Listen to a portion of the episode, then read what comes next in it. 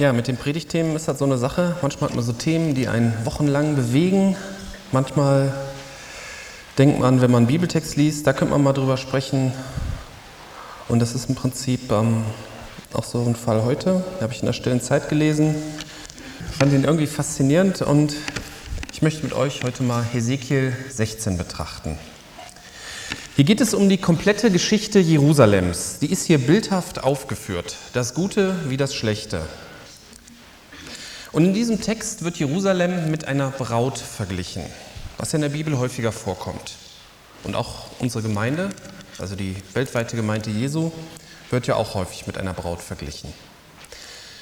Und ich möchte aber auch nun Jerusalem öfter mal so mit dir und mir vergleichen. Und vielleicht hinkt das manchmal ein bisschen, aber ich denke, es passt trotzdem eine ganze Menge. Und wir können da auch eine Menge daraus lernen. Ich möchte am Anfang mit den ersten Versen. Das ist quasi die Zeit Jerusalems, bevor Gott eine Beziehung mit Jerusalem eingegangen ist. Und das Wort des Herrn geschah zu mir so: Menschensohn, lass diese Stadt Jerusalem ihre Gräuel erkennen und sage: So spricht der Herr zu Jerusalem. Deine Herkunft und deine Abstammung sind aus dem Land der Kanaaniter. Dein Vater war ein Amoriter und deine Mutter eine Hethiterin. Und was deine Geburt betrifft, an dem Tag, als du geboren wurdest, wurde deine Nabelschnur nicht abgeschnitten, du wurdest nicht mit Wasser abgewaschen zur Reinigung und nicht mit Salz abgerieben und nicht in Windeln gewickelt. Niemand blickte mitleidig auf dich, um dir eines dieser Dinge aus Mitleid mit dir zu tun, sondern du wurdest auf die Fläche des Feldes geworfen, aus Abscheu vor deinem Leben, an dem Tag, als du geboren wurdest. Da ging ich an dir vorüber und sah dich in deinem Blut zappeln und zu dir in deinem Blut sprach ich, bleibe leben. Ja, dir in deinem Blut sprach ich, bleibe leben und wachse heran wie das Gewächs des Feldes. Und du wuchsest heran und wurdest groß und gelangst zu höchster Anmut. Die Brüste rundeten sich und dein Haar wuchs reichlich, aber du warst nackt und bloß. Abstammung aus dem Land der Kanaaniter. Vater war ein Amoriter, Mutter eine Hethiterin. Was bedeutete das? Damals lebten im Land Kanaan sieben Völker, die ziemlich grässliche Dinge taten, wie zum Beispiel Kinder ihren Götzern, Götzen zu opfern. Über diese Völker hat Gott sein Gericht, hatte Gott sein Gericht angekündigt und es auch später vollziehen lassen. Die Stadt Jerusalem ist also quasi das Kind von Verbrechern. Sie wurde nicht irgendwie edel von irgendwelchen Helden gegründet. Ne? Man kennt das vielleicht aus dem Geschichtsunterricht. Hier Romulus und Remus haben die Stadt Rom gegründet. Nee, Romulus war das, ne? Remus wurde vorher von ihm umgebracht. Ja, ich, Geschichte ist lange her. Aber Jerusalem, das war so eine ganz komische Herkunft. Und die Eltern hatten auch nicht wirklich Interesse dran. Es gab damals viele Städte, die kennen heute höchstens noch Archäologen, die waren aber berühmt. Ne? Man denkt zum Beispiel an Ninive. Ne? Kennen wir aus der Bibel. Da gibt es heute nur so ein paar ausgegrabene Ruinen. Oder zur Zeit der Römer gab es eine Stadt Karthago. Das war damals eine Weltstadt, ganz wichtig. Das sind heute nur noch so ein paar Ruinen in der Wüste in Tunesien. Und wenn man das nicht in Geschichte gehabt hätte, wüsste man gar nicht, dass es sowas gibt. Und im Vergleich dazu war Jerusalem nur so ein Provinznest von vielen und wäre sicherlich auch bald wieder verschwunden, wie so andere Städte auch. Und so wie das hier beschrieben steht, war Jerusalem außerdem eine Stadt, die niemand so richtig mochte. So eine hässliche Provinzstadt, vielleicht in Köln-Korweiler oder so, keine Ahnung. Oder Leverkusen, Wiesdorf, nee. Aber ähm, es war eine hässliche Stadt. Was soll daraus werden? Und dann kommt ein Vers, den ich total faszinierend finde. Da spricht Gott, da ging ich an dir vorüber und sah dich in deinem Blut zappeln und zu dir in deinem Blut sprach ich, bleibe leben. Andere übersetzen diese Aussage so, du sollst leben. Gott greift ein und sagt zu dieser hässlichen, unbedeutenden Provinzstadt, die keiner will, bleibe leben. Durch Gottes Eingreifen ändert sich das Schicksal entscheidend. Und das kann man natürlich schon mit deinem und meinem Leben vergleichen. Vielleicht hatten wir nicht so eine schlimme Kindheit, wie das jetzt hier bildhaft für die Stadt beschrieben ist. Ich hoffe es nicht, ich wünsche es keinem. Aber vielleicht lebst du so in deinem Trott, in deinem Alltag, fühlst dich irgendwie unbedeutend und nutzlos, Vielleicht denkst du auch manchmal, es macht ja gar keinen großen Unterschied, ob du da bist oder nicht. Ne, gibt ja diese Witze über Leute in Büros, die da arbeiten, so, ne? wenn er dann gekündigt wird, die Lücke ersetzt ihn vollkommen. Aber vielleicht ist dein Leben auch nicht so negativ, wie ich hier schildere, aber egal, wie sich für dich dein Leben anfühlt, Gott kann eingreifen und Gott möchte eingreifen. Du sollst leben, egal wo du bist, was du bist und wie du bist. Eine ähnliche Stelle gibt es im Neuen Testament. Da zieht Jesus nach Jerusalem ein. Das ist zum Beispiel hier beschrieben in Matthäus 20, 30 bis 32. Und siehe zwei Blinde, die am Weg saßen und hörten, dass Jesus vorübergehe, schrien, Erbarme dich unser, Herr, Sohn Davids. Die Volksmenge aber bedrohte sie, dass sie schweigen sollten. Sie aber schrien noch mehr, Erbarme dich unser, Herr, Sohn Davids. Und Jesus blieb stehen und rief sie und sprach, was wollt ihr, dass ich euch tun soll?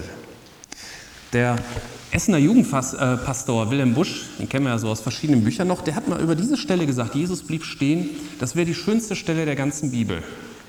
Und er hat es so begründet, weil Jesus hat ja einen unheimlich wichtigen Auftrag. Ne? Er muss ja nach Jerusalem gehen, um für die Welt zu sterben am Kreuz. Das ist ja der wichtigste Auftrag, den es gibt. Und er hätte ja auch sagen können, ja, nee, ich muss jetzt nach Jerusalem. Aber er bleibt stehen, er nimmt sich für diese zwei Leute, die da am Rand ja, im Prinzip rumbrüllen, die in den Augen der anderen ja nur im Weg sind und stören, dann nimmt er sich Zeit. Er bleibt stehen für diese zwei Leute. Und das finde ich auch faszinierend. Also kann ich den Wilhelm Busch schon verstehen, dass es für ihn die schönste Stelle war. Und egal, ob die anderen dich und mich für unwichtig oder störend halten, Jesus bleibt auch für dich stehen und für mich stehen. Er möchte in dein und mein Leben eingreifen. Und wenn du zu ihm gehörst, wenn man zu ihm gehört, dann gilt natürlich auch die Prophezeiung von ihm selber aus Johannes 14, Vers 19, wo er einfach sagt, weil ich lebe, wirst du auch leben. Und diese Aussage gilt auch für unsere ganze Gemeinde.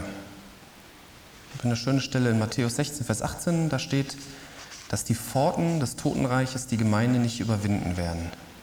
Egal, ob unsere Gemeinde klein, schwach und unbedeutend zu sein scheint. Heute ist ja irgendwie wenig Besuch. Da ist man vielleicht manchmal deprimiert. Letzte Woche war es schon voll, heute ist es so, leer. Aber das ist ganz egal.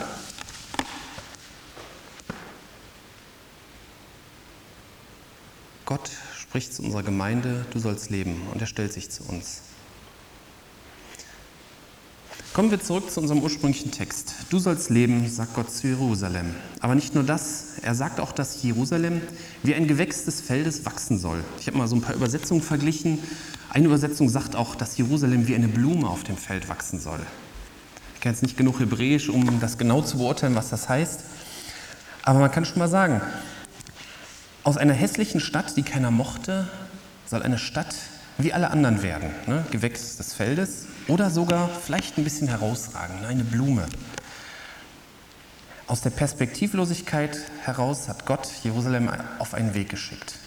Und so geht es uns ja auch. Ne? Wenn Gott eingreift, dann ist ja nicht erstmal wupp, alles sofort alle, äh, alles anders, aber man begibt sich auf den Weg der Veränderung. Und Jerusalem wird dann ja sogar mit einer schönen jungen Frau verglichen. Also aus, dem, aus der hässlichen Stadt wird eine schöne Stadt. Aber es fehlt noch was für Jerusalem. In den Versen danach geht es weiter. Und ich ging wieder an dir vorüber und sah dich und siehe, deine Zeit war da, die Zeit der Liebe. Und ich breitete meinen Zipfel über dich aus und bedeckte deine Blöße. Und ich schwor dir und trat in einen Bund mit dir ein, spricht der Herr. Und du wurdest mein. Und ich wusch dich mit Wasser und spülte dein Blut von dir ab und salbte dich mit Öl.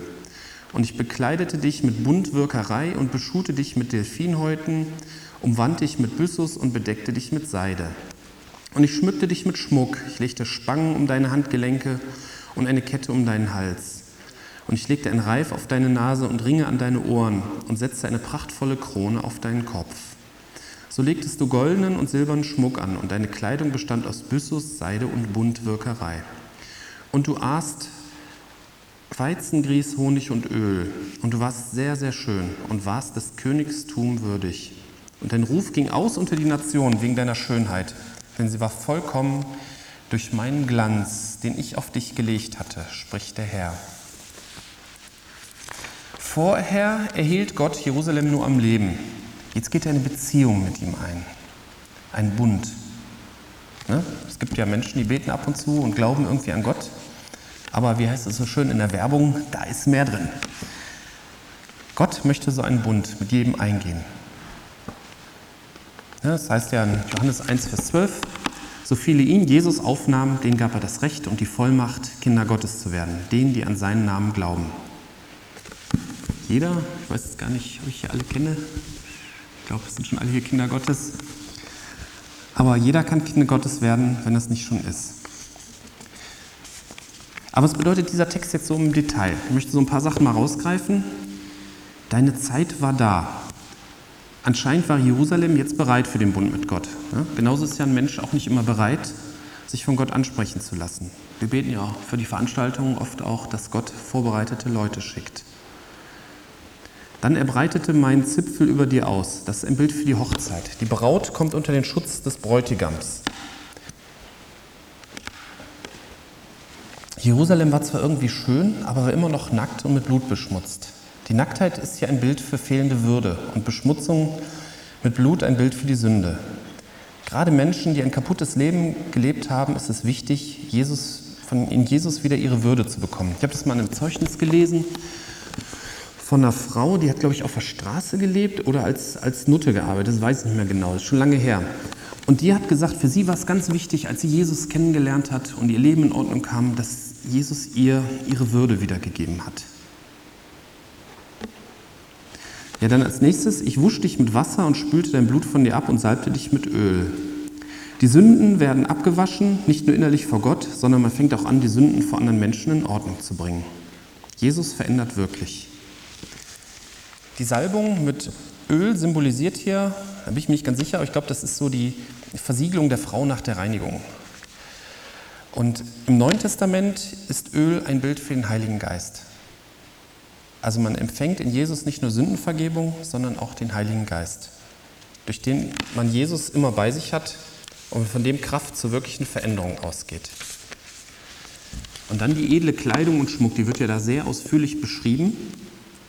Manche dieser Schmucksachen, da können wir heute vielleicht nicht so nachvollziehen, dass es hübsch aussieht, aber ähm, man kann aus dem Text schon so ersehen, dass die Braut unheimlich aufwendig geschmückt wurde.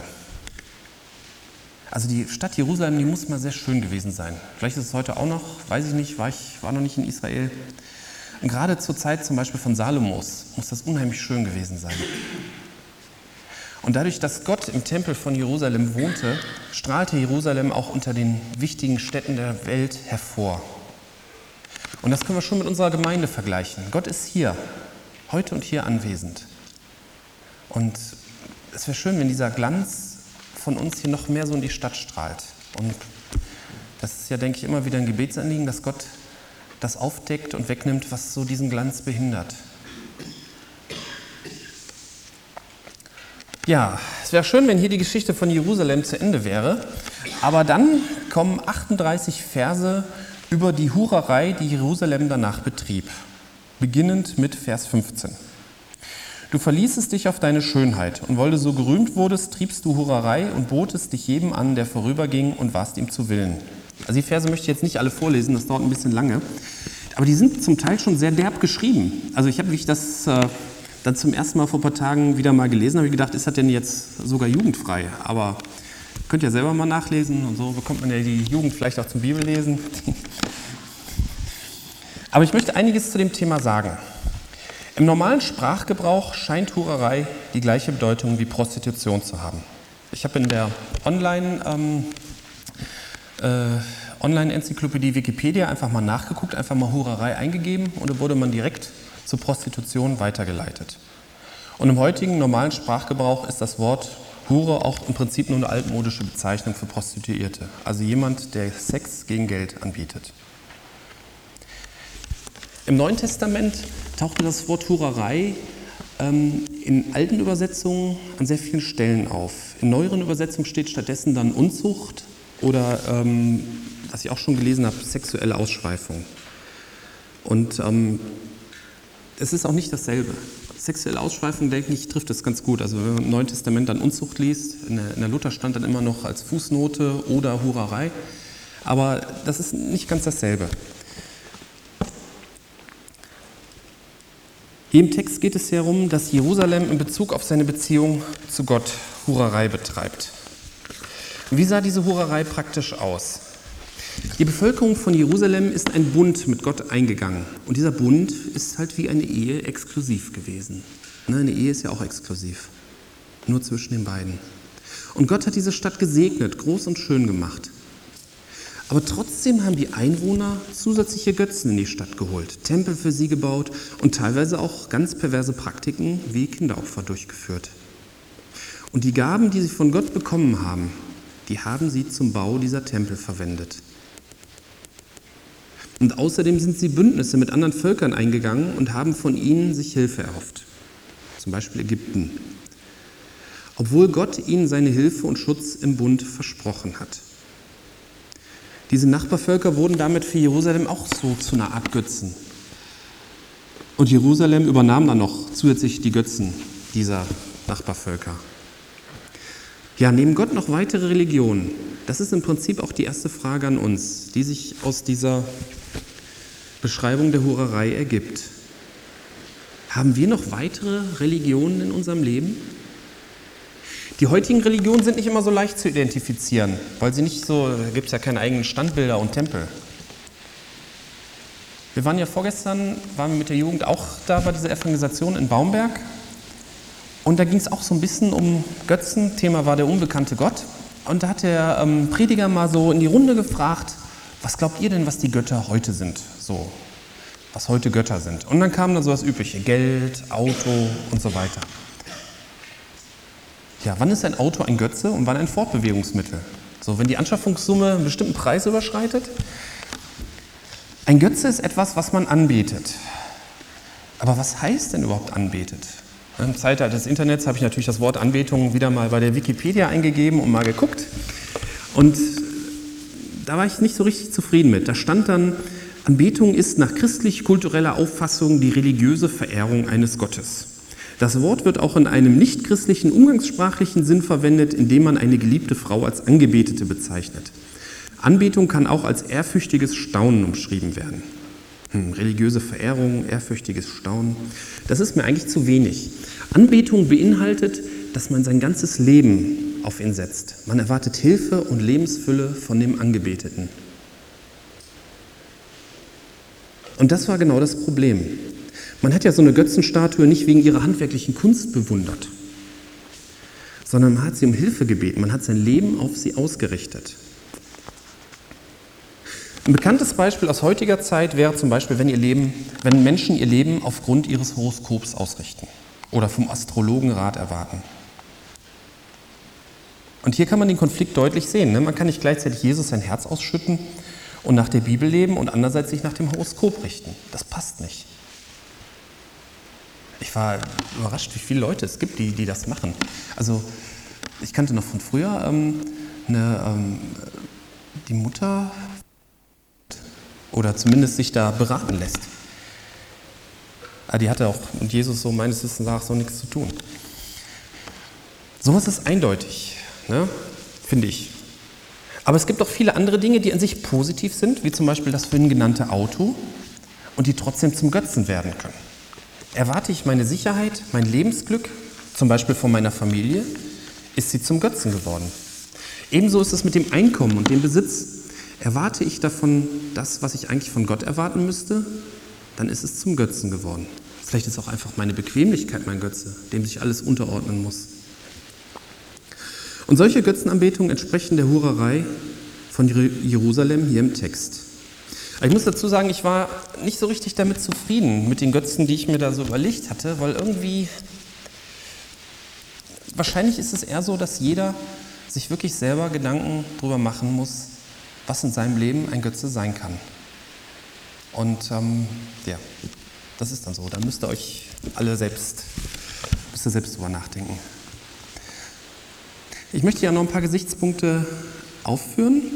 Jerusalem hat die Gaben Gottes für die Götzen verschwendet. Und da fällt mir auch ein heutiges Beispiel ein. Wenn zum Beispiel durch Jesus das Leben wieder in Ordnung gekommen ist, wenn man Frieden hat und wenn man eigentlich sein Leben wieder auf die Reihe gekriegt hat. Und dann aber das neue Leben nur darauf verwendet, möglichst viel Geld zu verdienen. Also wenn das Geld wirklich zum Götze geworden ist. Ne? Geld verdienen ist ja an sich nichts Verkehrtes. Ne? dann hat man Gottes Gaben für den Götzen verschwendet.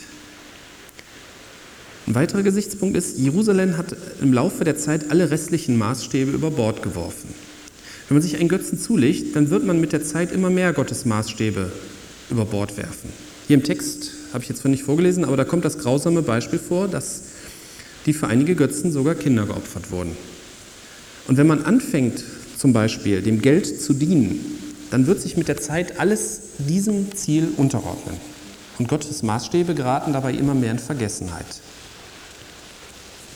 Ein weiterer Punkt ist, Jerusalem diente mit der Zeit jedem Götzen, der vorbeikam.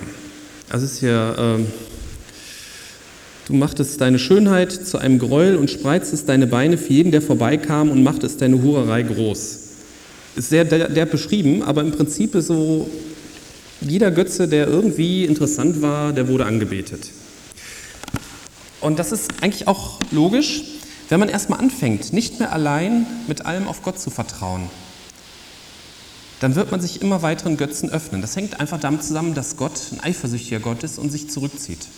Wenn man sich einen Götzen zulegt, dann zieht sich Gott zurück und dann fehlt ja auch immer mehr und dann öffnen sich immer mehr Lücken im Leben. Und dann ist die Gefahr natürlich größer, dass man sich immer weiteren Götzen öffnet. Ja, Gott schaut sich sowas nicht unendlich lange an, sondern er kündigt Gericht an und er vollzieht es dann auch. Er kündigt zum Beispiel die Zerstörung von Jerusalem an und er wird sie als Ehebrecherin richten und lässt die Nachbarvölker über Jerusalem herfallen. In Vers 43 steht, weil du nicht an die Tage deiner Jugend gedacht hast und mich durch das alles erregt hast, siehe, ich habe auch deinen Weg auf deinen Kopf gebracht, spricht der Herr. Also, du musst die Folgen deines Tuns tragen. Daraus kann man natürlich auch für uns schließen, dass auch wir Folgen unseres Tuns tragen müssen. Ne, mit Götzendienst ist nicht zu spaßen, denn Gott ist ein eifersüchtiger Gott. Man darf natürlich andererseits nicht den Fehler machen, ne, wenn irgendeiner ein Problem hat, so, oh, das sind die Folgen deines Tuns, so wie die Freunde Hiobs das gemacht haben. Aber ich denke schon, dass man das so persönlich in der Beziehung mit Gott schon merkt, wenn Gott einen zur Rechenschaft zieht. Wenn man neben seinem Leben mit Jesus noch irgendwie Götzendienst lebt. Und ich denke, das wird er einem auch persönlich klar machen. Aber das Schöne ist an dem Kapitel, es endet nicht so, sondern es gibt einen Weg zurück. Und die letzten Verse, die möchte ich jetzt mal wieder vorlesen, Vers 58 bis 63. Deine Schandtat und deine Gräuel, die musst du jetzt tragen, spricht der Herr. Denn so spricht der Herr. Ja, ich will dir tun, wie du getan hast, die du den Eid verachtet, indem du den Bund gebrochen hast. Ich aber will an meinen Bund denken, den ich mit dir in den Tagen deiner Jugend geschlossen habe, und will dir einen ewigen Bund aufrichten und du wirst an deine Wege denken und dich schämen, wenn du deine Schwestern zu dir nimmst, die größer sind als du, samt denen, die kleiner sind als du, und ich sie dir zu Töchtern gebe, aber nicht wegen deines Bundesverhalten. Und ich selbst werde meinen Bund mit dir aufrichten, und du wirst erkennen, dass ich der Herr bin, damit du daran denkst und dich schämst und den Mund nicht mehr öffnest wegen deiner Schmach, wenn ich dir alles vergebe, was du getan hast, spricht der Herr. Genauso wie es für Jerusalem einen Weg zurück gibt, genauso gibt es den für dich und für mich wenn wir in die Irre gegangen sind. Und das ist immer wieder faszinierend. Egal, was man getan hat, durch Jesus kann man wieder neu werden, mit ihm kann man wieder neu anfangen. Man muss wohl in vielen Fällen die irdischen Folgen seines Tuns tragen, aber man kann vor Gott ein neuer Mensch werden. Man wird ein veränderter Mensch, sodass man sich auch für seine Taten schämen kann. Man wird frei. Und Jesus Christus steht zu seinem Bund. Amen.